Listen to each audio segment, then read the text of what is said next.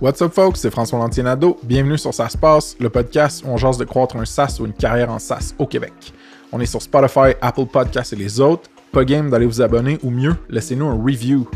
Ludo, le pro du bono The Real Pussycat, va nous enregistrer des miaus pour le pod dès qu'on a trois reviews. On drop deux épisodes semaine, juste des discussions sans filtre avec des founders ou employés clés en SaaS. Si vous faites partie d'un SaaS québécois, allez sur SaaSpass.com, bouton mauve, ajoutez votre SaaS pour être indexé dans notre répertoire des SaaS au Québec, qui compte maintenant plus de 117 startups. Pour les mois de juillet et août, on prend une pause vacances des événements mensuels.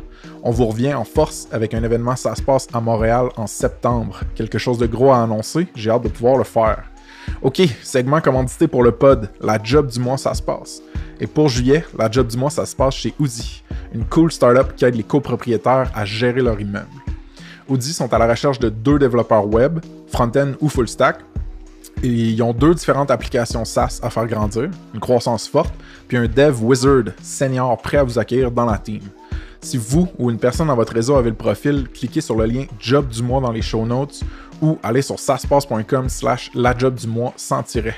Il y a aussi une entrevue sur la culture de l'entreprise puis la nature du poste avec Julien Gobeil-Simard, cofondateur chez Audi. Aujourd'hui sur le pod, je jase avec mon ami et co-hôte Antoine Meunier, product designer chez Blissbook. On discute d'une grosse décision dans leur SaaS, c'est-à-dire rebâtir l'application à neuf. Tu sais, il y a des moments critiques dans la croissance d'une startup quand l'équipe grossit puis le code vieillit, ça c'en est une. Antoine nous explique la logique puis la motivation derrière une grosse décision comme ça. Ils ont aussi jumelé cette décision-là avec l'adoption d'une nouvelle méthodologie produit, Shape Up de Basecamp. On va creuser là-dessus. Alright, on passe au show. Let's go!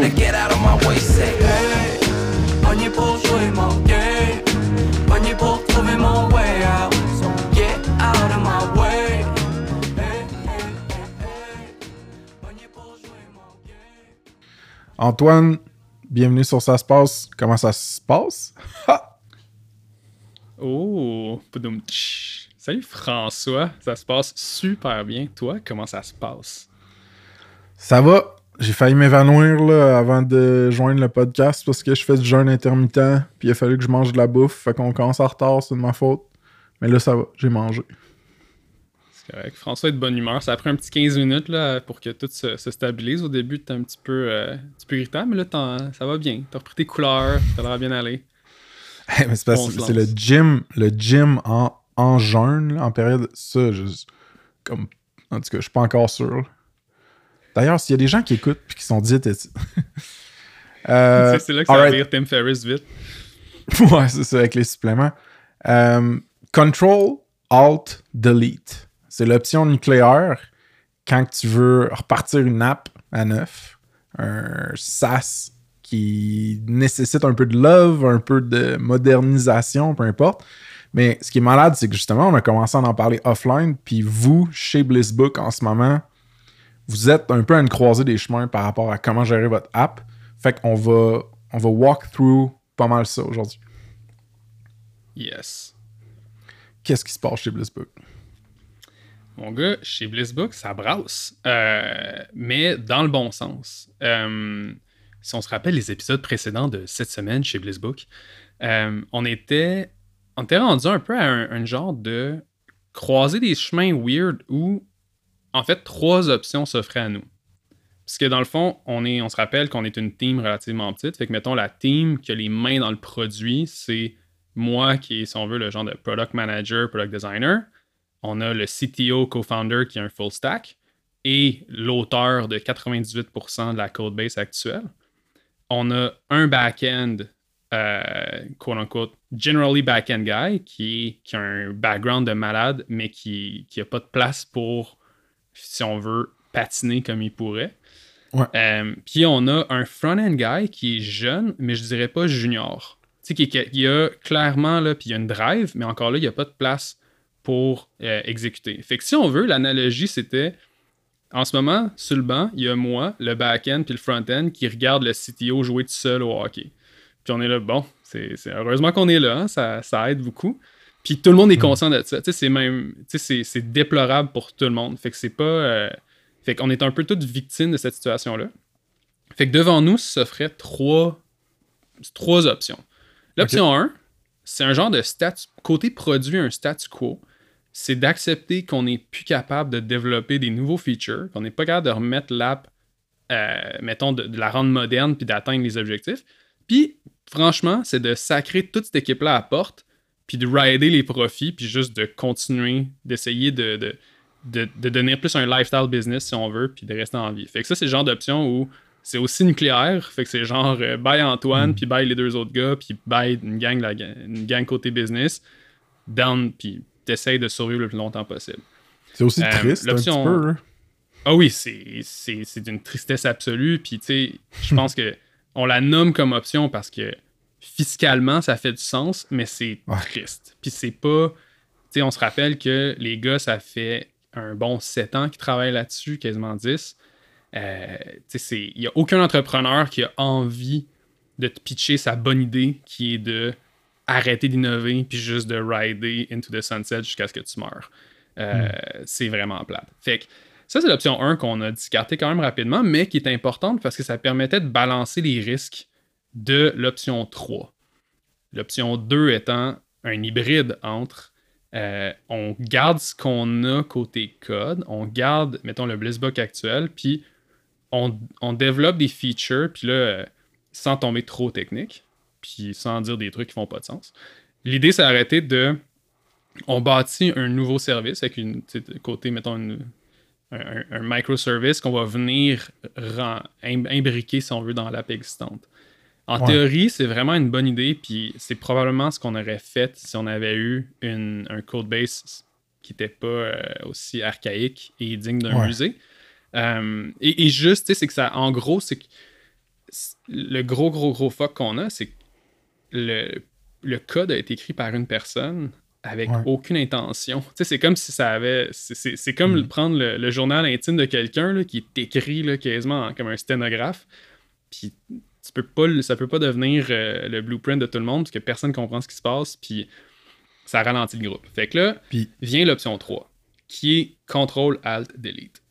En fait, Mm. c'est pas vrai. C'est plus genre ouvrir une nouvelle fenêtre dans Chrome ou restart ou on repart from scratch. Puis c'est un peu plus l'approche hardware. Tu sais, quand tu y penses, mettons, l'iPhone 10 comparé. Ouais. Y avait-tu un 8 ou un 9 Tu sais, c'est comme l'idée, c'est un nouveau modèle qui rentre. Ben, la caméra, il y en a une de plus. Elle rentre pas dans l'ancien casing. Fait que c'est normal que tu aies un nouveau casing, un nouveau produit pour rentrer tous tes nouveaux features ou tous les trucs, les, les avancées que tu as eu dans le dernier cycle. Fait que dans notre cas, c'est un peu plus ça. Nous, en plus de ça, le gros problème qu'on avait, c'était. C'est ça qui est magique, c'est qu'on on est comme à l'envers de tout le monde, puis ça rend ça super tough, puis on, va en discuter plus tard par rapport à prendre le feedback puis les opinions des gens. Euh, le, gros problème qu'on a, c'est qu'on on a une bonne, je pense qu'on a une bonne vision d'où le produit devrait aller, qui a été validé par des clients. Ce qu'on n'a pas, c'est une façon de le bâtir qui fonctionne.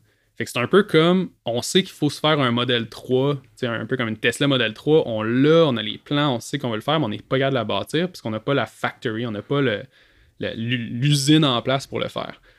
Puis, ce qui nous ramène à être les trois gars sur le banc à regarder le CTO jouer tout seul. ouais. Deux, deux choses là-dessus. Premièrement, l'option 2, pour ceux qui écoutent, là, de progressivement refactor ton code base, ton application. Par exemple, si tu as une application super monolithique, super vieille, puis tu enlèves des bouts, puis tu remplaces ces bouts-là par des microservices, comme Antoine disait, c'est une option qui est réaliste pour plusieurs startups. Je donne un exemple, Snipcart. Snipcart Core, là, ré- ils- vont réussir à faire ça. Je suis allé manger avec un, un des ingénieurs là-bas la semaine passée, puis il me disait le monolithe n'est pas invité au party de Noël. Je trouvais ça vraiment drôle de dire que rendu là, faut que le refactor soit terminé. Par contre, ce que je veux dire, c'est ça a pris, ça aura pris minimum trois ans, puis minimum six devs pour se rendre à ça. Fait que oui, c'est une option viable, mais ça dépend vraiment, vraiment de la taille de ton équipe, puis de, des pressions de marché que tu vis, ou même de la, comme de la psychologie des founders. Fait que Ça, comme contexte. Puis après ça, j'aimerais ça que tu me dises pourquoi, justement, vous êtes sur le banc. Qu'est-ce qui fait que lui, il joue au hockey tout seul parce qu'il a codé pendant 7 ans? Tu sais, genre, explique un peu le contexte pour le monde. Ouais, écoute, comme euh, toute bonne énumération, je vais commencer par la deuxième puis essayer de me rappeler la première dans 10 minutes. Euh, le, je pense que le, gros fuck qu'on a en ce moment, c'était. C'est pas. Puis tu sais, c'est super important euh, de souligner que je pense que c'est un concours de circonstances plus que. Tu sais, c'est pas genre, on n'est pas en train de pointer du doigt, blâmer le monde. C'est une observation de la situation actuelle. Euh, c'est une observation d'ailleurs que les founders ont déjà. Puis la question qu'on avait, c'est comment on sort de là, parce que là, le problème qu'on a, c'est que, un, en gros, tu sais, c'est un peu une question d'historique aussi, tu sais. Fait que pendant très longtemps, ça a été deux personnes. Fait que t'avais un, une personne business product, puis t'avais une personne qui codait. Puis c'était très euh, design driven, mais dans le pire sens du terme. Fait que c'était très, très waterfall-y dans, dans le sens que c'est très linéaire. Le CEO parle à un client. Le client veut quelque chose. Le CEO, le, design, boboche. C'est genre, boboche dans le sens, on n'est même pas dans Figma. Là. On est vraiment juste, il y a un genre de spec dans sa tête de qu'est-ce que ça devrait être. Il garoche ça au dev, co-founder. Puis lui partait en mode hero, puis trouvait une manière de le designer, Ouais. le bâtir, l'imbriquer en un temps record. Euh, puis que ça, ça marche more or less. Fait que c'est comme si ils sont. C'est comme si genre. euh, oh my god, j'ai une meilleure C'est comme si c'était des gars de volleyball de plage. Tout d'un coup, ils se sont mis à jouer à du volleyball à 7 ou à 5 dans un gym. Fait que les gars sont habitués de Mm. jouer ensemble les deux, là, mais il n'y a rien de leur jeu qui s'applique à une équipe. Puis, fait que quand même que. Puis là, c'est ce qui était magique dans cette situation-là, c'est que tu as techniquement une équipe, euh, tu sais, dans le fond, en ayant un product designer manager, en ayant euh, ton fu- full stack, ton back-end, ton front-end. Écoute, tu as, un unit assez puissant, puis tu sais, tous les gars dans, dans, dans l'équipe sont ont un passé de builder. Là. Fait que tu sais, c'est ça qui est le fun aussi, c'est qu'on a une team qui est pas euh, très très verticale. Tout le monde est assez horizontal dans, dans, et généraliste. Fait qu'il y a moyen de bâtir rapidement. Le problème, revenir à l'historique, c'est que tu sais, on se rappelle Blizzbook, tu sais, c'est ça- puis c'est là que je pense qu'il y a beaucoup de monde qui vont se reconnaître là-dedans parce qu'il y a beaucoup de gens dans notre industrie qui ont commencé comme ça, c'est que ça a commencé avec du service. C'était une agence de service. Fait que c'était un genre de, euh, de Mhm. spectrum, de, de c'est quoi l'autre à Québec qui est quand même grosse aussi, j'ai Euh, mais imagine que au lieu de devenir Spectrum, quand ils sont deux, ils, se met- ils font juste faire fuck that, on se met all in dans notre produit. Fait que c'est comme Ouais. si Spectrum avait, était, avait jamais été aussi gros, qu'il avait parti Snipcart, puis qu'il s'était juste mis all in dans Snipcart. Puis qu'il s'était Ouais. mis à vendre Snipcart à des fucking grosses compagnies. Fait qu'en étant enterprise first, en, par défaut, t'es un peu plus un productized service qu'un product en tant que tel. Tu sais, fait que c'est un peu comme si les premières années, les gars ont travaillé les deux ensemble dans un concept pour des clients. Fait que déjà là, la dynamique est, est- est assez est différente. Là, fait que c'est comme du spec work à la limite. Puis l'input client, tu le prends souvent plus en considération dans cette relation-là que quand c'est un product, puis que t'as un- Ouais. un- dans un PLG, puis que tu as un feedback d'un client, tu le prends mais avec un grain de sel, puis c'est c'est plus un signal qu'une une- une décision, pas une décision, qu'une une request. Fait que bref, ça, ce qu'ils ont bâti, c'est un, un gros productized service qui est incomplet, qui est convoluted, puis tu sais, c'est un peu, c'est ça qui est super difficile, puis si on revient dans une coupe de podcasts avant, je fais genre le praise d'à quel point c'est nice d'avoir ça. D'un point de vue business, c'est magique. Fait que d'un point de vue business, on est golden parce qu'on a des clients qui sont gros, qui sont capables de payer, qui sont euh, très très fidèles. Mais du côté produit, on est un peu coincé parce qu'on a dit oui à plein de gens. Fait qu'on a plein de use cases, de edge cases bizarres dans l'app que personne ne sait. Tu sais, genre, encore cette Ouais. semaine, là, on, on, lance un feature. Après 8 minutes, on a un feedback d'un client qui demande Hey, il est rendu où le bouton? Tu es là, ah fuck, il était connecté par telle autre affaire, puis tel autre truc, puis t'es là, oh my god. Fait que c'est un. Fait que pour se sortir de là, c'est là qu'on s'est dit, ok, il faut juste repartir from scratch. Tu sais, on a, on, a, on a une team qui est capable de le bâtir, on a une très très bonne compréhension, on a un product market fit. Tu sais, ce qui est très très différent, je pense, c'est que c'est pas un pivot, c'est pas. euh, un, c'est pas un, un wild guess, c'est pas une nouvelle business, c'est un. On, on essaie de finalement de matcher le marketing website avec un produit moderne. Puis là, j'assume quand tu dis ça que le marketing website est nouveau design system, le brand, le look and feel est comme meilleur.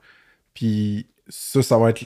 C'est ça que tu essaies de matcher ou c'est aussi genre carrément le messaging puis le positionnement sur le marketing website? Ouais, c'est plus le deuxième. Le premier, perso, je trouve, mettons, côté design, je trouve que le marketing il est vraiment beau. Là, le, le branding de Blissbook, je trouve qu'il est écœurant. Puis c'est surtout c'est ça qui est drôle, là, c'est que tu sais, il- ça, ça me- ce marketing website-là a tellement été payant, puis a tellement été un succès, puis on pourrait en faire euh, un breakdown un moment donné, là, mais le, lui, en fait, on pourrait ne pas y toucher, puis juste d'avoir un. Pour qu'une fois que tu passes sur sign up, que tu arrives dans une app qui match mieux la promesse qu'on te donne au début. Puis, c'est un peu ça le, le- la- la- la- le- l'angle en fait que moi j'essaie de, de, de- comme hammer down dans l'équipe, c'est que tu sais, on a déjà tout, mettons, notre, notre roadmap il est écrit sur le marketing website si tu y penses. là. Fait que tu vas sur le site web, tu regardes ce que Blissbook fait, ce, que ça t'offre, puis ces trucs-là. Euh, c'est déjà on point, tu sais, puis on a déjà les clients qui rentrent, fait que ça... Pourquoi tu ris, mon Chris? Parce que. Parce que t'as dit Blick Boost. Puis je suis fatigué. Je voulais dire Blick pouce. Euh, Ouais, fait que le marketing website, c'est comme c'est comme s'il était dans le futur en termes de vision de la compagnie, mais le produit, il faut qu'il se Ou dans le là, passé. Ouais, exact. Parce que le produit actuel, il remplit ce que le site web dit, mais il le fait de manière. Tu sais, pour vrai, là, c'est genre. Puis là, c'est. Je sais pas. Je sais pas si. J'espère qu'il y a du monde qui vont avoir le référent, là, mais j'ai ouvert WordPress cette semaine. Tu sais, j'étais allé dans le genre de dashboard WordPress. Ouais, ouais. Sac! Tu sais, ça marche, là, puis tout est là, mais comme, c'est pas Webflow. Qui est, qui est Webflow, c'est comme si WordPress avait été inventé il y a 5 ans au lieu de 20 ans, tu sais. Hmm. Puis, et là, la différence. Fait que, les deux sont des produits incroyables, ils marchent super bien, puis il y a beaucoup de clients qui aiment WordPress, il y a beaucoup de clients qui aiment Webflow. Mais quand tu rentres dans Webflow, tu rentres dans, déjà là dans un, un- un environnement moderne, un peu comme Figma versus je sais pas, là, les, les autres qu'il y avait avant, là, ou- que- ouais, Sketch, Mais- peu importe, tu sais, que c'est des bons tools, mais on a des nouvelles, surtout côté UX, côté un peu jobs to be done. Des, des, Dans le fond, des, des lignes, ce qui manque, dans le fond, dans notre produit actuel, Ouais. c'est des trajectoires claires d'une jobs to be done. OK. Fait que tu y arrives quand même. Tu sais, puis, exemple, euh, c'est super spécifique, mais nous, ce qu'on fait, c'est qu'on te permet de créer des documents qui, qui sont souvent légaux, fait dans le fond, un employee handbook, puis ensuite de collecter des signatures. Fait que, par exemple, le, le système de OK, tu devrais pouvoir faire une, une- une ronde de signatures, puis pouvoir avoir une idée de qui qui a signé, de comment c'est tout ça. On le fait, puis on le fait, on le fait très Ouais. bien. Puis la réalité, c'est que les, gens de, RH qui sont nos clients, finalement, ils triplent. Et eux, ils capotent bien raide, c'est malade, ça marche super bien. Mais tu sais, après ça, tu regardes ça, puis tu te dis, ouais, mais comme, il y a beaucoup de détours, il y a beaucoup de weird, c'est un peu comme, on pourrait vraiment simplifier cette journey-là, qui est, dans ce cas-ci, mettons, la, collecte de signatures.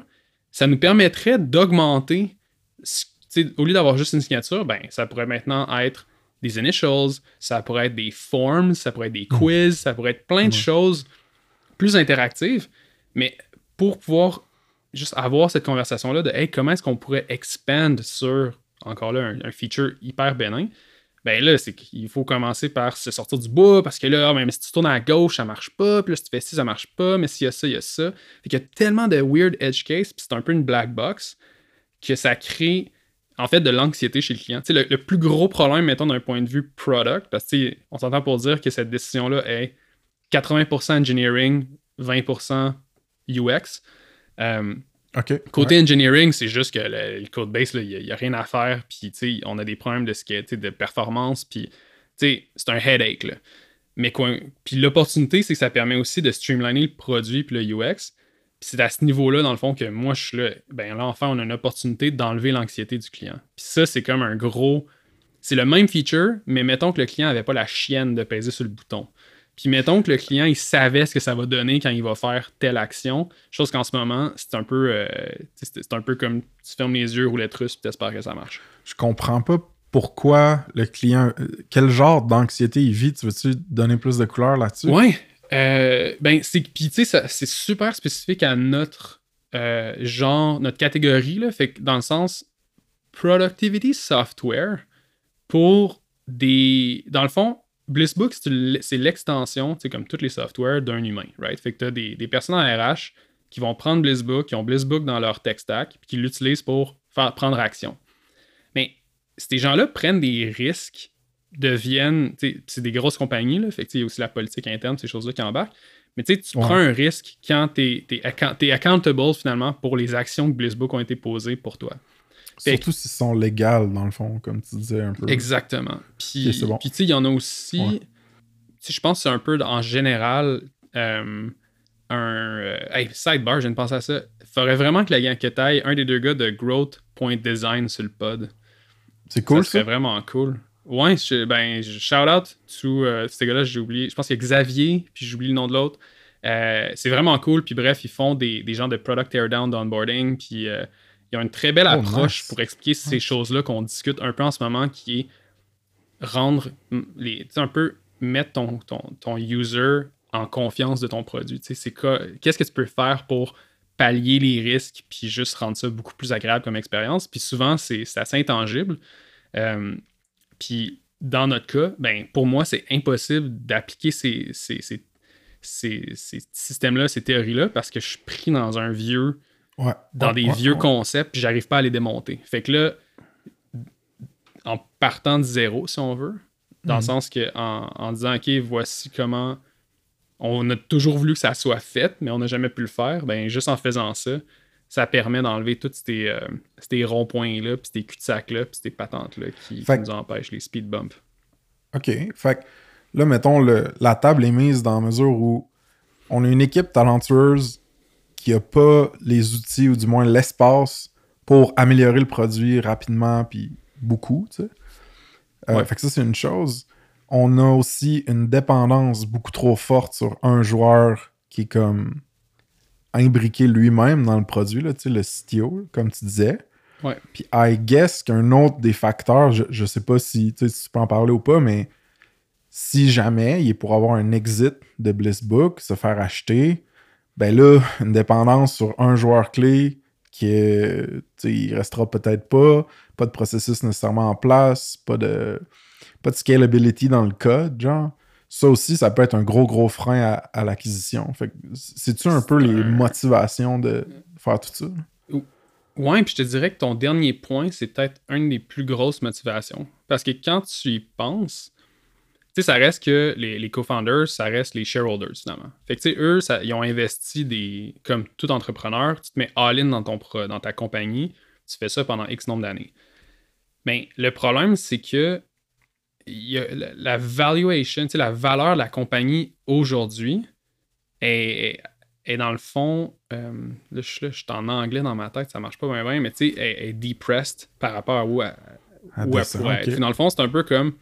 euh, à cause de tous les facteurs qu'on vient de nommer là, ça réduit la valeur de la compagnie malgré la position que Blissbook a dans le marché. Fait que Ouais, c'est un peu comme on se fait approcher par un, un private equity firm ou par une compagnie qui veut nous acquérir. En surface, Blissbook vaut beaucoup. Dans le sens qu'on est un gros joueur dans un marché niche qui, qui est assez gros. tu sais. Fait que Blissbook, on a le potentiel d'être peut-être un 20 millions, mettons, annuel de, de revenus dans- avant de faire quoi que ce soit. Juste avec le Mhm. produit actuel, si on, on arrivait à, euh, à juste mieux le vendre, ben, il y a de la place dans le marché pour atteindre ces chiffres-là sans que ça soit là, euh, comme un, un leap of faith. Fait que, c'est un bon SaaS, c'est une bonne business. Le problème qu'on a, c'est que, encore là, on a le, fameux boss factor of one, c'est-à-dire, t'enlèves un des deux co-founders. Euh, ben, il y a un an, t'enlèves un des deux co-founders, c'est fini. Aujourd'hui, il y a une partie, moi, dans le fond, ce que j'ai fait, c'est que j'ai pris tout ce qui était produit, si on veut, du CEO. Lui a aussi mis en place des gens, on a, on a des gens qui sont rentrés puis qui ont pris des parties qui étaient critiques de sa job. Là, on vient de rentrer quelqu'un de vente. Euh, Ah, cool. fait que lui, lui, fait une super bonne. Le, le CEO fait une excellente job pour, euh, dans le fond, se dérisquer sa présence dans la compagnie, puis lui permettre aussi de continuer de pousser par en avant. Fait que ça, chapeau. Nice. Le problème qu'on a, c'est côté euh, engineering, le CTO est juste, a juste tellement été partout que ça nous, là, c'est là que ça nous prenait un move plus drastique pour enlever ce bus factor one. là. Euh, D'où l'idée, dans le fond, du, euh, de repartir from scratch. Puis comment. Parce que là, bon, c'est des. T'as des nouveaux joueurs, tu veux qu'ils brillent. Euh, t'as les fondateurs qui sont là depuis longtemps, qui ont un attachement à ce qu'ils ont construit, qui, eux, doivent. à la- au final, c'est eux qui doivent faire le call de On va investir du temps, de l'énergie puis de l'argent pour reconstruire à zéro. Fait que Mais en Comment fait, vous vous tenez imputable comme compagnie de est-ce que c'est un succès ou pas? Comment vous mesurez le succès de un refactoring comme ça, une, une remise à neuf? Je pense que c'est ça peut être un, un trou à lapin là, dont- que tu te sors jamais. Là, ça peut ne jamais trou finir. à lapin. Ouais, ben, je voulais le dire en français. un- un- fait que- Ouais, c'est un trou. Moi, juste qu'on invente des expressions comme ça en français. Alors, c'est en effet un, c'est un gros trou à lapin, puis je pense que c'est un trou à lapin qui a, qui a été amplifié parce qu'il y a beaucoup de gens qui sont tombés dedans, il y a beaucoup de compagnies qui, Ouais. qui, l'ont- qui le nomment. Fait que je t'avoue que même nous, tu sais, parce que la réalité, c'est que les gars ont déjà pris la, la décision d'investir. Ils ont déjà engagé une équipe, ils ont déjà monté une team ouais. ouais beaucoup trop grosse pour. Tu sais, dans le fond, ils ont déjà pris les risques de OK, Hmm. on, on- on a ça a un impact négatif sur la profitabilité de la compagnie, mais on pense que ça va augmenter les revenus et donc avoir un retour sur l'investissement. Par contre, on avait l'a fait, mais on n'a rien fait d'autre. Fait que dans le fond, il y a une team qui est arrivée, mais on est arrivé face à la situation où ben, on ne peut pas travailler dans ces conditions-là. Le, si on veut, le developer experience, dans le fond, l'expérience développeur au sein de la compagnie, il, il favorise pas cette, cette euh, productivité-là, puis ça reste qu'on est dans. Puis comme je pense qu'on a eu de la discussion avant sur les, les SaaS, ça en vient tranquillement une, une commodité, tu sais. On, à part mon feature AI sur lequel je travaille, on, on fait pas.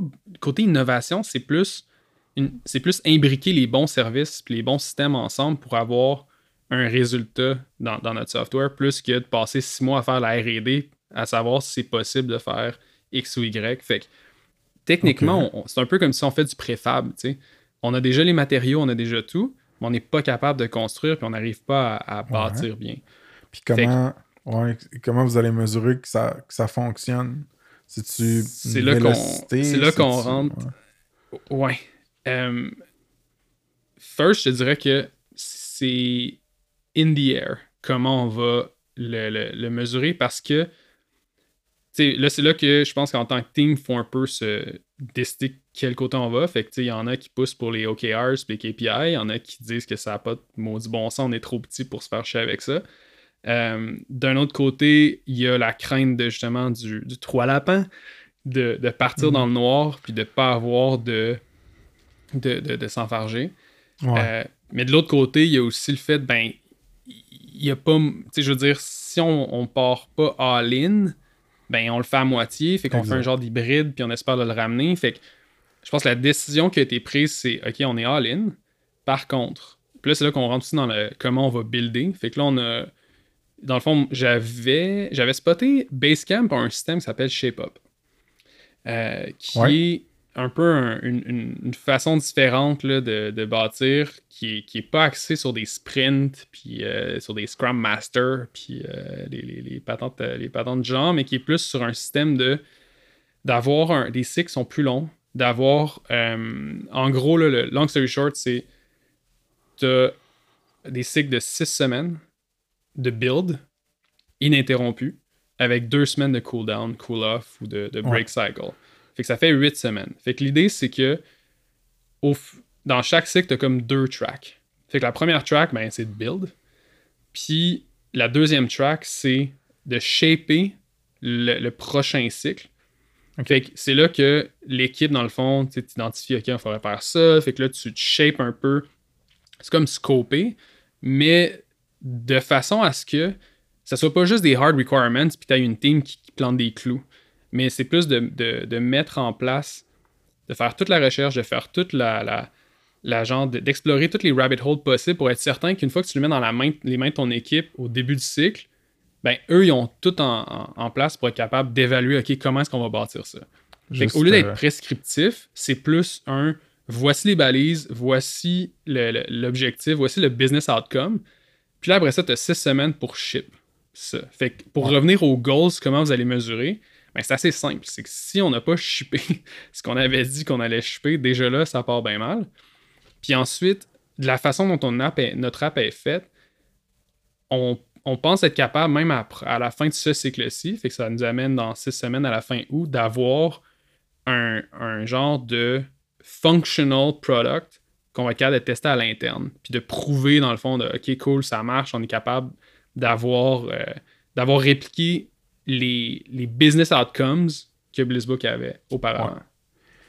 C'est c'est super cool. J'ai j'ai deux affaires pertinentes à ajouter. Un, écoutez l'épisode qui est sorti juste avant celui-ci, je pense. C'est l'enregistrement du live podcast qu'on a fait au deuxième événement Ça se passe avec Ismaël de Kimobi.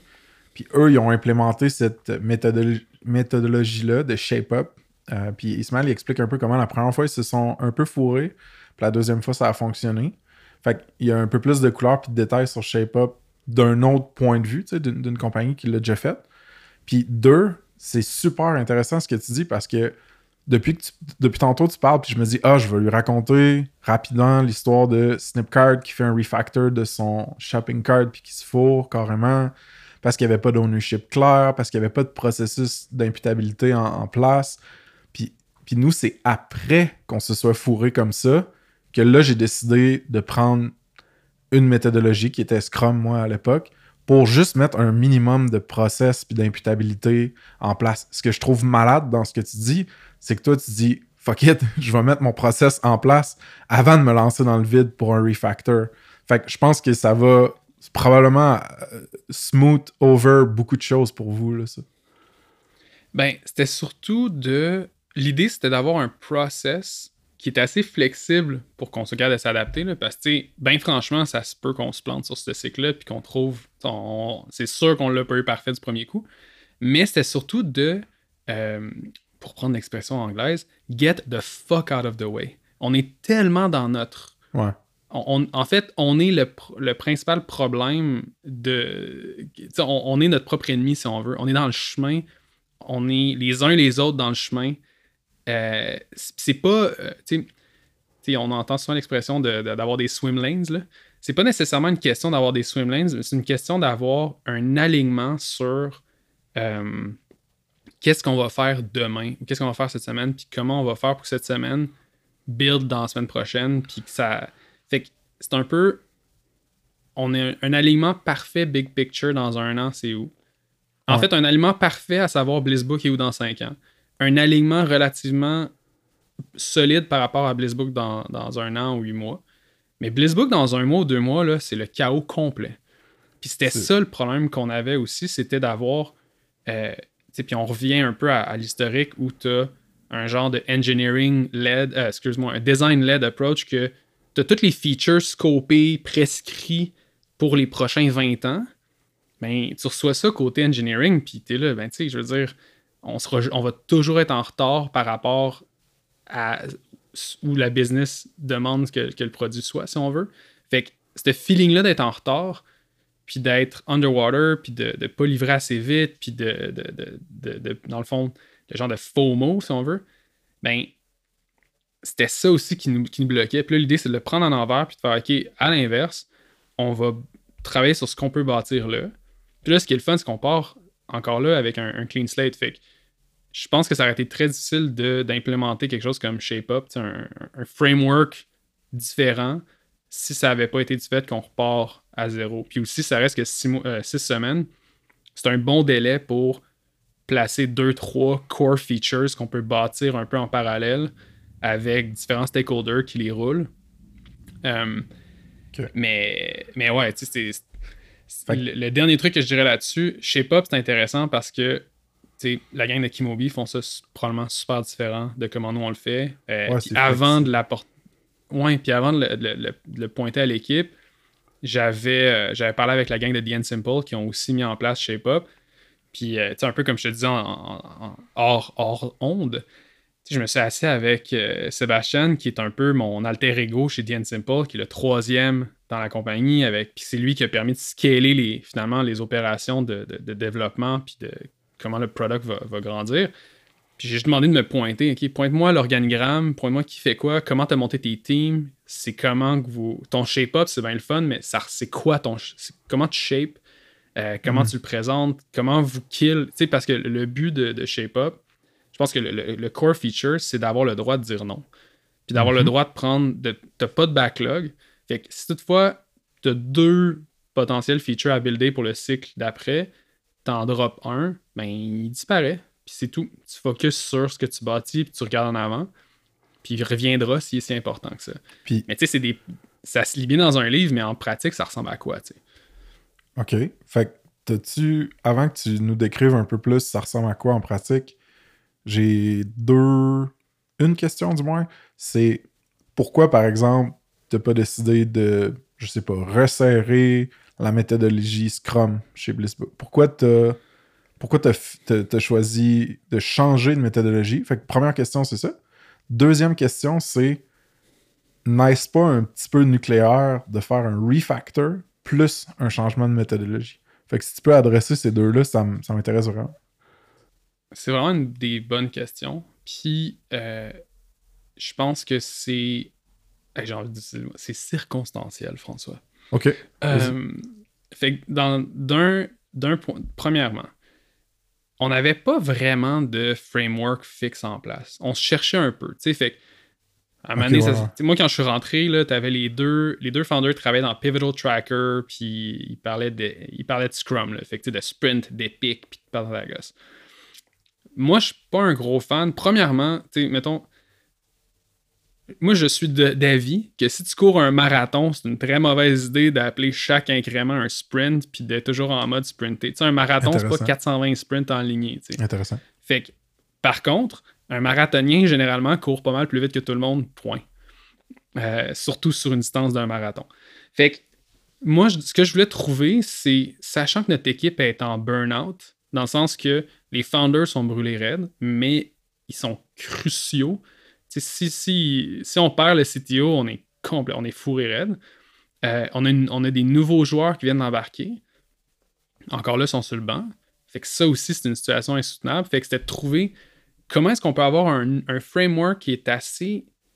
euh, qui est assez, dans le fond, qui a assez de barème pour donner un feeling qu'on est encadré, mais qui est assez flexible pour qu'on soit capable d'explorer ce qu'on a. Ouais. Le deuxième point, c'est l'équipe en tant que telle. On n'est pas, une compagnie de 75 000 personnes. On est quatre builders day-to-day dans le produit. Fait que tout le, côté Scrum, puis c- je trouvais juste ça, je trouve ça overkill, puis j'ai jamais été un fan de, je veux la définition de qui je suis euh, fait dans aucune boîte, là, fait que je suis bien mal placé pour dire qu'un un framework est bon ou mauvais.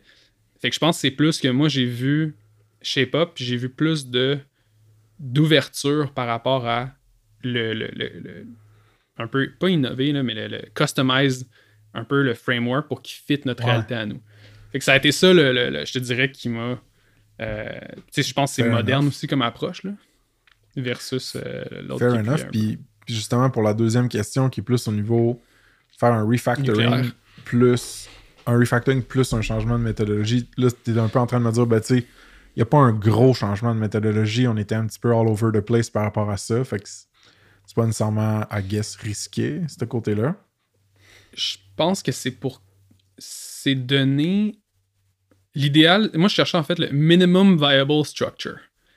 Pour qu'on soit capable de partir dans le, le, le trois lapins sans être complètement perdu. Puis, en fait, c'était comme une pierre huit coups. D'un côté, ça l'a permis au CTO de se déresponsabiliser de tout ce qui est. Parce que ça reste que. euh, tu sais, le, le CTO avait pris sur lui tout ce qui était product management. Ouais. Qui ça est un peu une erreur parce que, un, il aime pas ça. Ouais. Deux, ça n'a pas rapport. Puis trois, je suis là. Tu sais, fait Ouais, que, euh, la, la- la discussion qu'on a eue, c'est un peu écoute, je vais m'occuper de ça.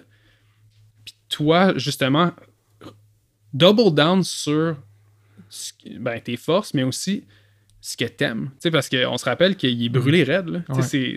Tu t'as besoin, quand ton, ton meilleur joueur, il, il est sur la glace depuis 8 ans, là, il est brûlé raide, les lames sont rendues molles tellement que ça, ça, ça, ça grippe plus. Fait que, faut que tu lui donnes un break, puis que tu lui permettes de, de s'épanouir, puis de retrouver un peu le, le- le- le thrill de faire ça. Puis en même temps, ça fait tellement longtemps que les gars parlent d'avoir une équipe, parlent d'avoir une équipe, ben là, ils l'ont l'équipe. Fait que, cool. Fait que, en enlevant, si on veut, le, tout le côté people management avec une structure comme ShapeUp, ça permet Ouais. à l'équipe de rentrer puis de, de juste de build finalement. Puis moi, ce que je voulais aussi, c'était d'être capable d'avoir le- les opinions des nouveaux joueurs, puis d'être capable des qui arrivent sur un pied d'égalité avec celles justement de ceux qui ça fait 10 ans qui sont dans le produit. Parce que c'est un peu ça aussi, c'est nouvelles idées, puis les idées qui sont plus recyclées, puis que ça fait 15, ça fait 5 ans qu'on essaye de les pousser. Ben, c'est tough quand tu rentres dans une équipe comme ça de pouvoir dire ben ok oui mais euh, on a, pourquoi on fait pas comme ça tu sais? Fait qu'avec un système shape-up qui est genre ben cool t'as une idée pitch là puis on va euh, on, va l'évaluer comme toutes les autres puis on va prendre décision par rapport à ça. Euh, d'ouvrir cette porte là ça, permet justement probablement de rentrer pas l'innovation puis ça va aider à selon moi moderniser le produit beaucoup plus rapidement. J'ai l'impression que pour être plus utile encore dans notre discussion, pour les gens qui écoutent, il faudrait essayer de creuser un tout petit peu dans, dans le, le cadre, dans la méthodologie qui est Shape Up. Parce que là, on est là, Mhm. ah, c'est cool, euh, tu sais, c'est flexible, c'est des cycles de six semaines avec un cooldown de deux semaines, il y a une présentation qui est faite, mais ça reste super abstrait, puis high level, tu as-tu une coupe de... Mettons que quelqu'un veut starter ça, Shape Up. Il, il lit le livre, mais il commence par quoi? Faut-tu qu'il vende ça beaucoup à sa compagnie? Y a-tu des, des- du langage, tu sais, ou des, des items à comprendre là-dedans, genre? Euh, je reformulerais en disant je suis pas, je suis pas sûr que je suis prêt à, à devenir le, le porte-parole de ShapeUp pour le vendre dans des startups. Fait que si c'est quelque chose qui vous intéresse pas, move on, mais ça reste que c'est un proxy. Tu sais, dans notre cas, ça aurait pu être Scrum ou peu importe. C'était L'intention derrière, c'est d'avoir une structure pour ta Ouais. Fait que ça, tu sais, je pense qu'on on- c'est important, ça permet de mettre les expectations, de donner de l'accountability. Maintenant, l'affaire qui est cool en ShapeUp, puis, puis tu sais, c'est que c'est. Nous, ça nous a permis de. C'est se donner. Se donner le droit d'enlever des choses. Parce que moi, je pars de un board dans Asana qui s'appelle Springboard, qui a littéralement 500 cartes dessus. Chaque carte représente un feature. Si tu cliques sur la carte, tu as un 500 à 1000 mots qui décrit le feature. Ensuite, tu as des liens vers des Google Docs puis des, des discussions dans le client. Fait que moi, j'ai genre 5 ans là, de build que je me suis fait, que j'ai hérité en rentrant. Puis, c'est mais c'est intéressant, puis c'est le fun de pouvoir aller dedans, parce que des fois, je suis là, ah ouais, c'est cool, ça map. C'est un peu là que je m'en allais, anyways. Fait que ça permet. Je suis content que ça existe. C'est intéressant à voir un peu cette. euh, j'ai l'impression que c'est une mine à ciel ouvert du cerveau du CEO que je peux avoir accès facilement.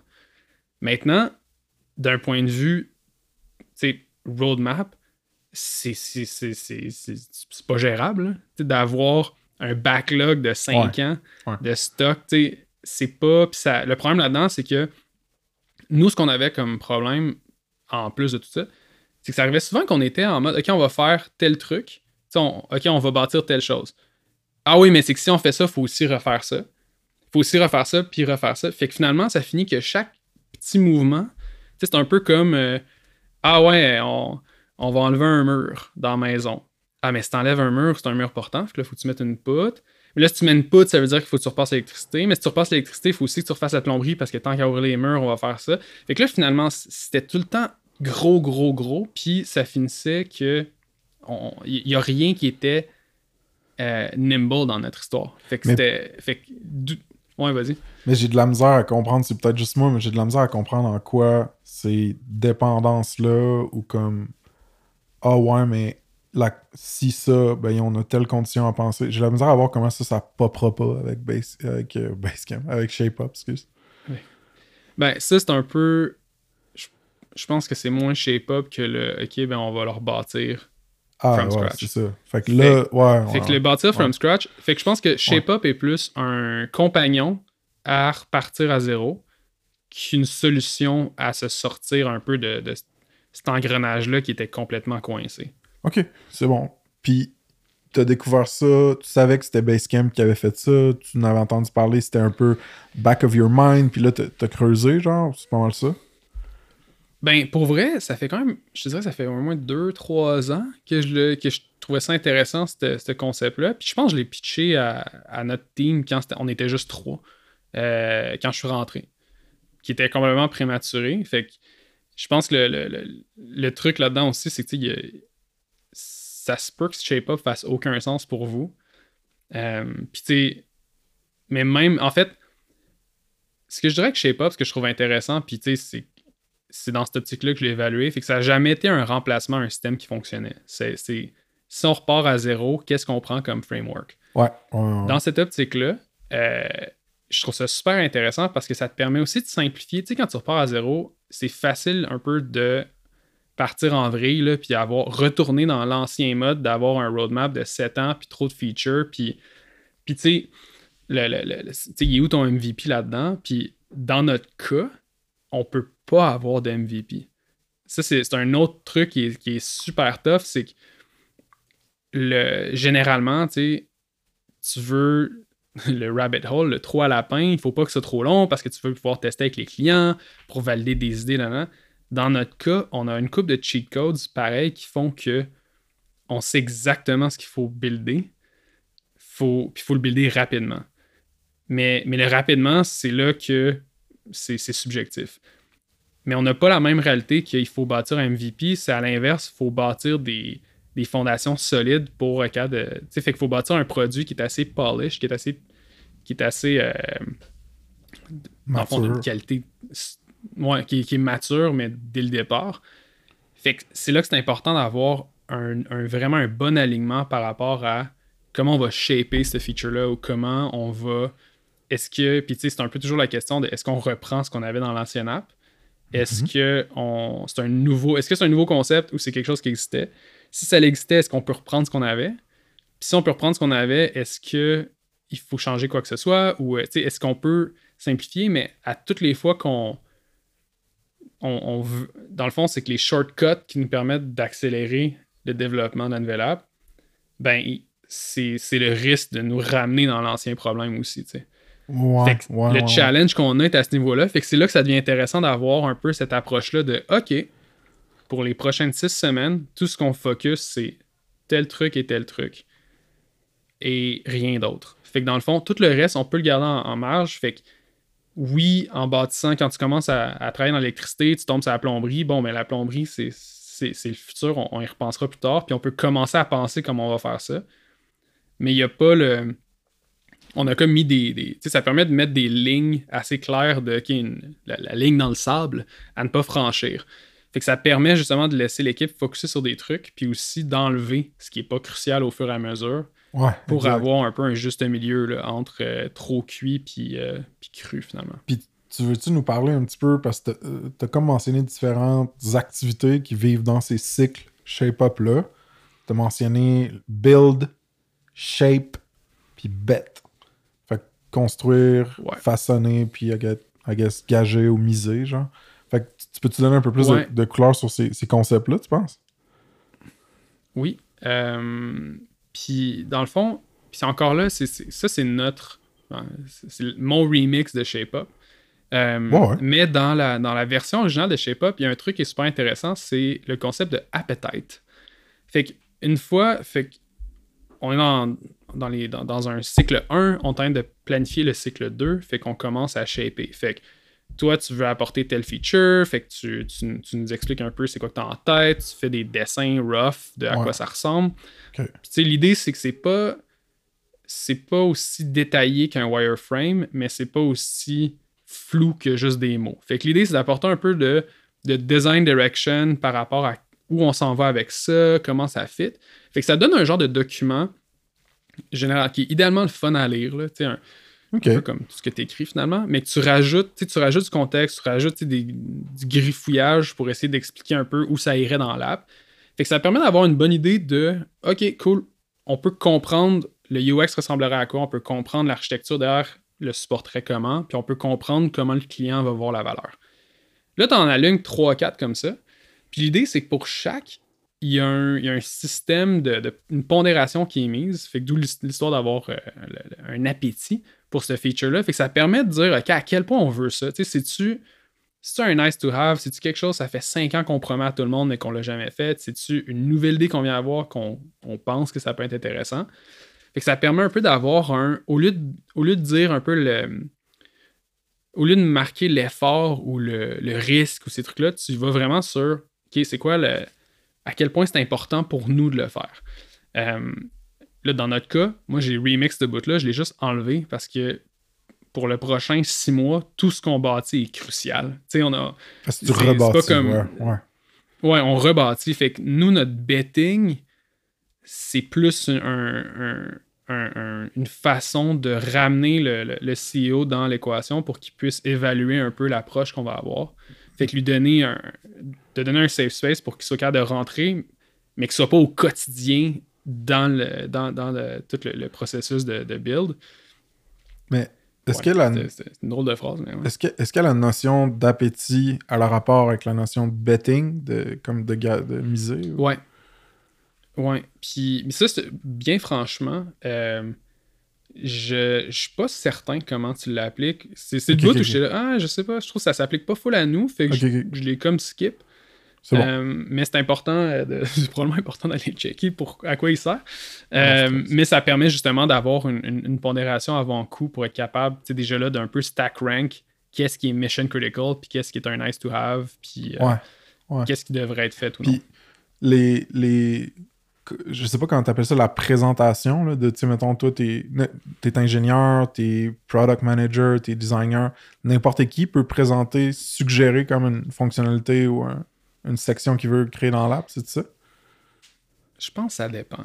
Euh, moi, je l'ai fait hyper démocratisé comme ça pour être capable, dans le fond, moi, si on veut, là, c'est que je suis parti de une situation où t'as les deux co-founders ont une main mise sur le produit qui, empêche l'arrivée d'autres talents dans l'équipe. Dans le fond, c'est encore là, on est tous sur le banc, puis on les regarde jouer, puis on est là, ben pourquoi on est là? Fait que moi, ce que je me suis dit, c'est OK, je vais l'amener à l'autre opposé du spectre, puis je vais utiliser ShapeUp pour donner, dans le fond, euh, un barème autour de ça. Fait que moi, ce que je veux, c'est que si le front-end guy qui vient d'arriver, qui est junior de tout le monde, que déjà pour lui, c'est difficile de d'avoir un safe space pour s'exprimer, s'il arrive avec une idée ou une approche ou qu'il spot quelque chose, il faut qu'il soit capable de dire Hey, j'aimerais, je pense qu'on devrait faire ça. Puis là, qu'ils viennent, mettons, me chercher moi, puis que les deux, on travaille sur une- un UX pour ça, puis qu'on shape ça ensemble. Puis ensuite, est-ce que ça va, c'est quelque chose qu'on va faire ou non? Ben là, ce sera la décision de, mettons, plus un leadership decision. Puis là, on va s'asseoir, puis on va faire, OK, est-ce qu'on est le fait ou pas? Fait que le, le bidding est fait. euh, le, le bidding, finalement, ça sort un peu du top gap. Fait que ça moi, de la façon dont j'ai implémenté, c'est écoute, on est juste 4. Là, fait que c'est pas comme si on était 50. Fait que s'il y a quelqu'un dans cette team-là, puis 5 avec le CEO, s'il y a quelqu'un qui a une bonne idée ou qui a une approche, qui a une solution pour un problème qu'on a, puis les problèmes, on, a la liste, là, on sait où on s'en va. Ben oui, tout le monde devrait être capable de shaper ou d'apporter un nouveau, euh, euh, un nouveau un point. C'est un, peu comme un point au CA. Là. Puis Ouais. ensuite, ça va être de l'approuver ou non. Ça, c'est une autre, une autre histoire. Puis là, présentement, l'approval, c'est quelque chose qui est, mettons, plus au leadership decision. Là. Fait que, tu sais, on- mettons, ça va être entre moi, le CEO, puis le, le CTO de on le fait ou on le fait pas. Mais, ouais, c'est ça. Fait que, mais tu sais, d'avoir tout le monde, que tout le monde puisse apporter quelque chose, je pense que c'est important. Mais c'est très risqué parce que ça peut être le chaos complet aussi. Là, si, euh, si Ouais, ben, à dans une 4, équipe. c'est moins pire. Puis le betting, ça consiste en. C'est-tu genre. Les gens donnent un peu. Ok, moi, tu sais, je, je ferais celle-là plus que celle-là, puis là, après ça, tu fais un espèce de calcul de ça. ou- Je sais pas, franchement. Ah, ok, ok, Euh, bon. on l'a pas fait encore. de l'appétit. Ouais, non, non, mais, mais dans le sens, mais tu sais, dans le sens qu'il y a, y a une méthodologie dans ShapeUp pour le faire. Euh, je trouve qu'elle est, est correcte. Je pense pas que je m'en rappelle assez mot pour mot pour te la donner là. Euh, moi, je le vois un peu comme un, un pitch démodé, là, dans le sens, c'est un peu genre un. C'est comme un pitch. Un, comme un pitch de startup. Fait que je pense que c'est quelque chose que, moi, de la façon dont j'aimerais le, le faire, c'est d'avoir tous les stakeholders in the room. Fait que d'avoir l'équipe produit puis le CEO in a room. D'avoir, dans le fond, le, le genre l'auteur de chaque bet qui puisse venir le présenter. Après ça, si tu veux faire un pitch deck, si tu veux, si tu as fait des mock-ups, si tu veux, si tu veux faire un film, euh, si tu demandes à ChatGPT d'animer une pièce de théâtre, totally up to you. Hmm. Mais je pense que c'est important d'avoir le. le- c'est une, opportunité finalement pour cette personne-là ou le groupe de personnes de venir présenter, puis que ça soit ensuite discuté, puis un peu euh, évalué en team. Ensuite, la décision. je- ce que je veux faire en fait, c'est de séparer le pitch de la décision. Fait que tout le monde puisse faire partie du, Ouais. du pitch, soit dans la in the room pour en discuter, parce qu'après ça, c'est. Ce qui est intéressant, c'est d'avoir quand tu as l'équipe qui est présente comme ça, ça permet au monde de chime in puis d'ajouter des points, puis pas nécessairement de dans le but de le tuer, mais dans le but de l'élever. Par ça arrive souvent là, que tu discutes, ah ouais, on pourrait faire ça comme ça, puis tu n'avais pas pensé à ça. Finalement, ça permet de encore de continuer de shaper si on veut, c'est peut-être une meilleure solution. Je pense. Euh, mais côté betting, ouais, je pense que la, la- la version kosher de, de Shape Up, euh, un- je pense que c'est- c'est pas ça pendant tout. deux choses. Premièrement, je pense que la beauté de la chose, c'est aussi que vous rentrez dans ce processus, dans ce processus-là, là, là. Un susus là. Tu sais, fait Ouais. tu vas l'adopter puis l'adapter euh, au fur et à mesure que tu, tu passes à travers ton refactor. Puis, tu sais, si tu as des updates comme intéressants ou des takeaways, il y a plein d'autres pods, justement, along the way où tu vas pouvoir nous dire, genre, hey, ça, c'était un blind spot, je l'avais pas vu, ou finalement, ça, je l'ai implémenté ou ça, non. Fait que ça, je trouve ça cool que tu mettes la table pour, comme, avoir une vraie team euh, bootstrap qui l'utilise, cette méthodologie-là à sa sauce. Que ça, c'est vraiment, vraiment intéressant. Parce que moi, moi je n'ai pas l'expérience avec. C'est pour ça que je suis aussi curieux. tu sais, Je suis comme, ben, comment ça marche, genre, si moi je voulais le faire, tu sais. Ouais, c'est. Puis- je, je vais jumper vite vite. C'est vraiment. Je suis arrivé là. Je suis tombé sur Shape Up avec la même. euh, puis je pense que tout le monde n'a pas la même réaction que toi. Euh, tu sais, tout le monde qui était dans l'industrie assez longtemps, on regarde Shape Up et on dit, voyons, c'est donc bien nice. Ça, coche donc bien beaucoup de cases. Ça enlève toute mon anxiété de sprint endorsement. Ça enlève tout mon goût de vomi dans la gorge quand je vois Scrum Master avec un trademark dessus. Euh, ça permet à la team d'être épanouie, ça donne une voix à tout le monde, mais ça enlève le chaos. Là, Ah, c'est intéressant. Moi, un truc pour vrai, une des plus grosses raisons derrière, puis on en a parlé avant, c'est que plusieurs fois dans la dernière année, une des, une des, des- des phrases mentionnées, mettons, pour justifier quelque chose, c'est Ouais, ouais, mais on a des contraintes financières. Tu sais, si on avait du cash, on pourrait juste engager plein de monde. Ou si on, a, tu sais, si on avait, mettons, une Series A de une coupe de millions, on pourrait faire ci, ça, ça. Puis la, la réponse tout le temps, OK, mais on ferait quoi? Puis il n'y avait jamais, il y a jamais de réponse claire de Ah, mais cool, t'engages qui? Ouais. T'engages quoi? Comment tu montes ça? Puis Ouais. là, avec Shape Up, c'est un peu la façon dont, mettons, je l'ai rentré, puis c'est un peu un prototype, si on veut. Fait que le proof of concept, c'est OK, on est quatre. Puis dans les quatre, euh, une chose qu'on va peut-être essayer aussi, c'est de splitter ça en deux groupes. Fait que d'avoir, mettons, Antoine splitté en deux comme designer, d'avoir Antoine puis le CTO sur une partie, pendant qu'on a, mettons, le back-end puis le front-end. Fait que Antoine puis le full stack, puis ensuite Antoine, front-end, back-end sur un autre projet, faire les deux projets en parallèle. Puis voir si c'est une façon de. Surtout pour ce qui est. euh, Puis on se rappelle qu'on a une équipe où la moitié de l'équipe a beaucoup d'expérience avec le produit, l'industrie, puis le- le- le- le- le- les business outcomes. Puis tu as une autre qui a pas autant d'expérience, mais qui a beaucoup d'expérience de builder des produits, point. Puis qui est plus à jour, plus moderne. Fait qu'il y a des. Fait que, mettons, pour des, des- des- features qui sont complètement nouveaux, qui n'ont jamais été faits, qu'on ne sait pas comment les faire, ben, ces gens-là, c'était- cette partie-là de l'équipe est probablement mieux placée pour arriver avec des nouvelles, des, des- des solutions fraîches que, mettons, la personne que ça fait longtemps qui est dans le moule. Fait que, une fois que ça s'est mis en place, ben, je devrais être bon pour avoir la réponse de OK, oui, j'ai besoin de 500 000, j'ai besoin de 1,5 million, 3 millions pour être capable d'atteindre tel, euh, tel objectif de, de, de- de- de construction du produit par rapport à tel deadline. Je pense que Chose que il y a un mois, on n'aurait pas pu répondre à ça. Ouais, c'est intéressant. Je pense que ton rôle va être encore plus critique qu'il l'est déjà, c'est-à-dire tu vas être un petit peu un pont entre la nouvelle garde et la vieille garde, euh, par faute d'avoir une meilleure expression. Ou est-ce que oui, tu as ton CTO qui connaît tout ça, puis qui il a le mapping de l'app actuelle dans sa tête, puis il dit il faut, sais, il faut falloir que ça fasse les mêmes choses. Puis là, tu as des nouveaux joueurs super bons qui vont dire oui, oui, mettons, faut, faut que ça fasse la même chose, mais on va le faire différemment. Ou faudrait aussi que ça fasse telle affaire. Fait que le, le sync, tu sais, faudrait pas que tu deviennes déchiré entre tes deux tracks, puis que quand vous, à la fin du cycle, t'as comme un côté qui soit comme What the fuck, pourquoi vous avez travaillé là-dessus, tu sais? Fait que j'ai hâte de voir comment ça, ça va play out, tu sais, au fur et à mesure que vous faites le projet. C'est vraiment un bon point. Puis je rajouterais que l'autre challenge aussi, c'est que t'as le, le- le full stack CTO Hero. Écoute, puis tu sais, la beauté, c'est que c'est des discussions qu'on a ensemble. Tu sais, il est complètement au courant de ça, mais il sait qu'il a le pied sur le gaz, puis qu'il est toujours en mode. Lui, là, il, il bâtirait le nouveau Blissbook en trois semaines. Le seul problème, c'est que ça va être encore une app bâtie Exact. par une personne avec Exact. tous les coins coupés ronds. De l'autre côté, j'ai mon front-end, back-end qui sont, on se rappelle, crissement bon. Tu sais- genre, j'arrête de parler de mon back-end qui est un Québécois qui, qui peut être reconnu parce que je veux pas me le faire poacher.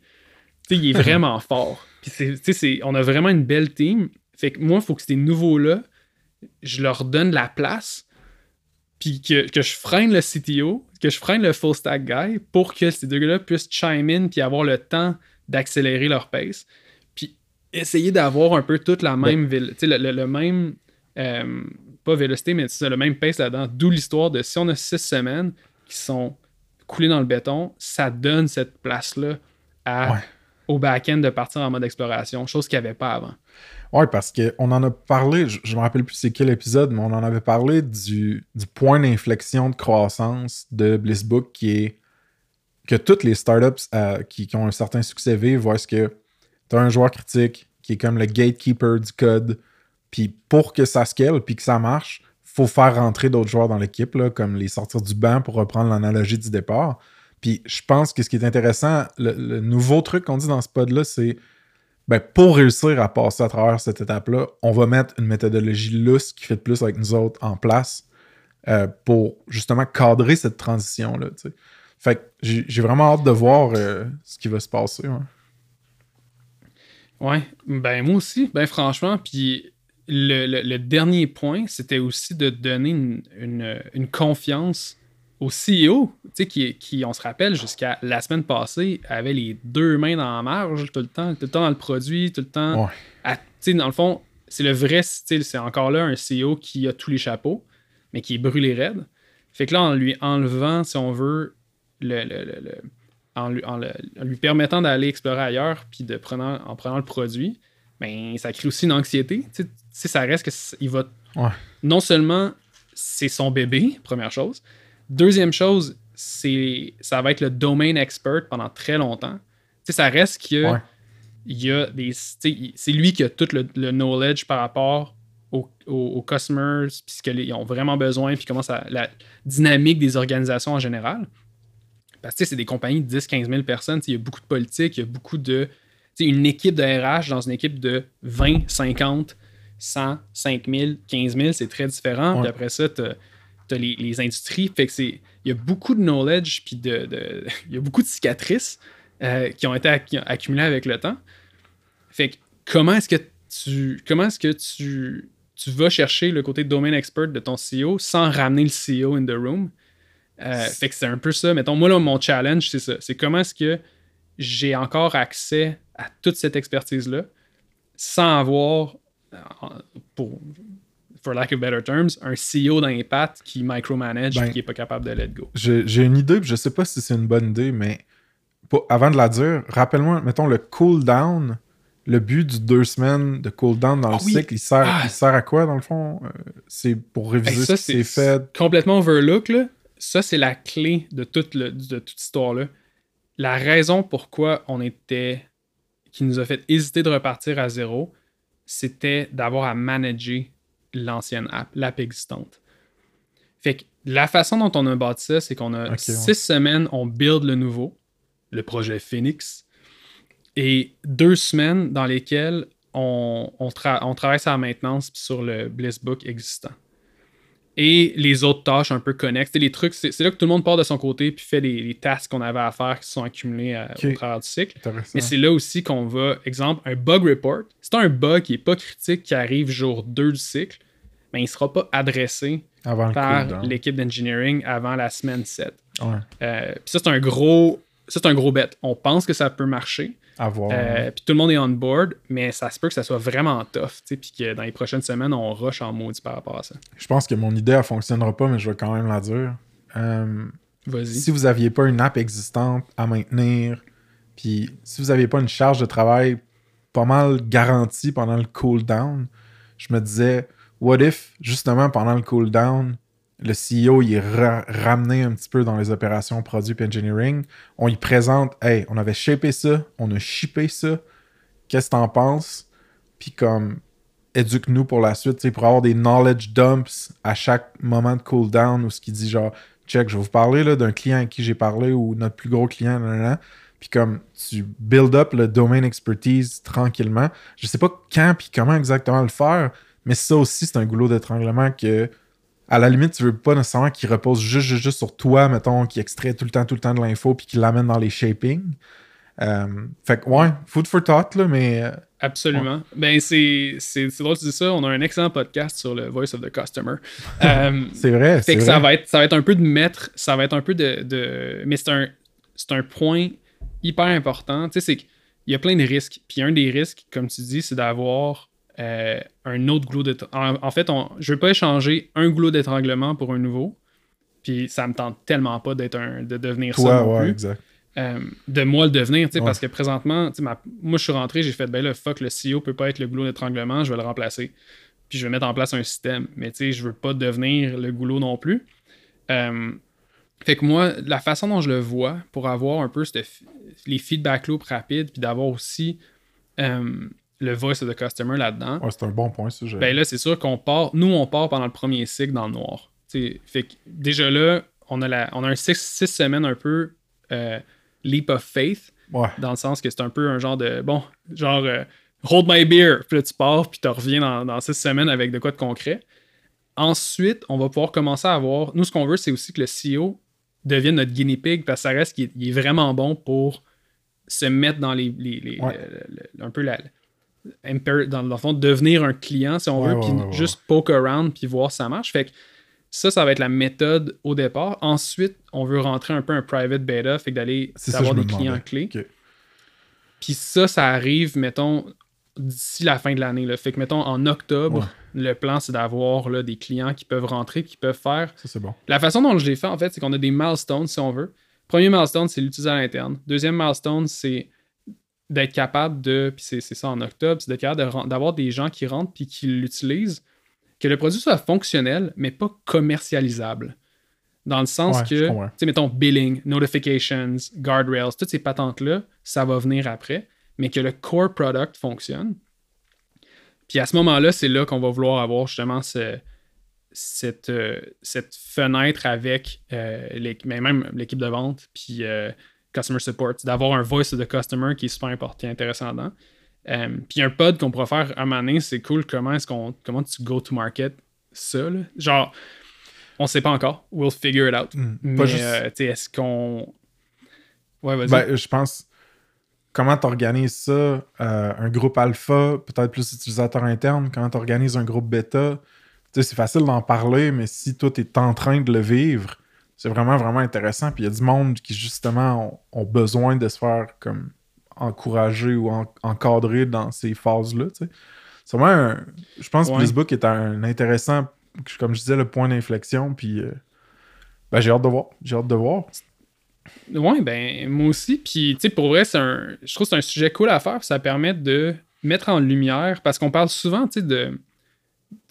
Je pense qu'on a, il y a beaucoup de matériel pour la première phase d'une compagnie, c'est-à-dire une, deux, trois personnes avec une idée, ils se craignent, ils en font un bout, ils amènent une couple de personnes, puis ils, ils arrivent à un genre de une compagnie, tu sais, Ouais. pre-market fit, si on veut. Ouais. Blissbook est à un, un point qu'il y a beaucoup de compagnies franchissent, mais je trouve qu'on n'entend pas beaucoup parler, c'est les changements de vitesse, les changements de garde. Tu sais, là, en gros, c'est OK, cool, on a réussi à faire une business qui fait un million de revenus US. mais comme, OK, mais comment on sera pas capable comme ça de se rendre à 5, de se rendre à Ouais. 10? Puis, les, puis maintenant, c'est super important. On veut se rendre à 5 et à 10 parce que les founders ont pris cette décision-là puis ont investi vers cette trajectoire-là. Parce qu'on se rappelle que jusqu'à tout récemment, il aurait pu faire OK, 1 million, c'est parfait, Mm. on est heureux, on peut. Tu sais, c'est une très belle compagnie. Mais ils ont pris les décisions puis ont commencé à faire les investissements pour arriver à 5 à 10. Fait que là, ben, justement, il faut tr- mettre en place une, euh, structure qui, qui- fait ça. tu sais. Mm. Je trouve que c'est une excellente intro au sujet, dude. Je... tu nous avais mis des notes intéressantes aussi qu'il y a d'autres compagnies vraiment cool qui utilisent ShapeUp. Fait que si les gens veulent creuser, t'as Linear, Balsamic, DN Simple, puis of course Basecamp, euh, puis Kimobi, comme je disais. Puis là, on entend. Ouais. Ouais, Kimobi. Fait qu'il y a des exemples, là, tu sais, si le monde veut aller essayer de. Pas mal sûr qu'il y a beaucoup de ces teams-là qui en parlent publiquement, là, sont très euh, euh, build in public ou genre transparents dans leur culture d'engineering puis de produits. Fait qu'on essaiera de dropper quelques trucs dans les show notes. Puis euh, ben, je vais essayer de te tenir un mini peu imputable à What's Up with That, tu sais, dans, les- dans certains prochains pods. Puis on va voir comment ça se passe. Mais c'est fucking intéressant, d'autres, pour vrai. Ben écoute, euh, ça, ça reste à voir. Saison 1, on, on lance ça. Toujours un plaisir de te parler, mon chum. On se voit sur le prochain. Yes, ciao. C'est gratis pour le download et trop de hits savent même plus ce qu'elle finance. Mississippi dans le Let's go.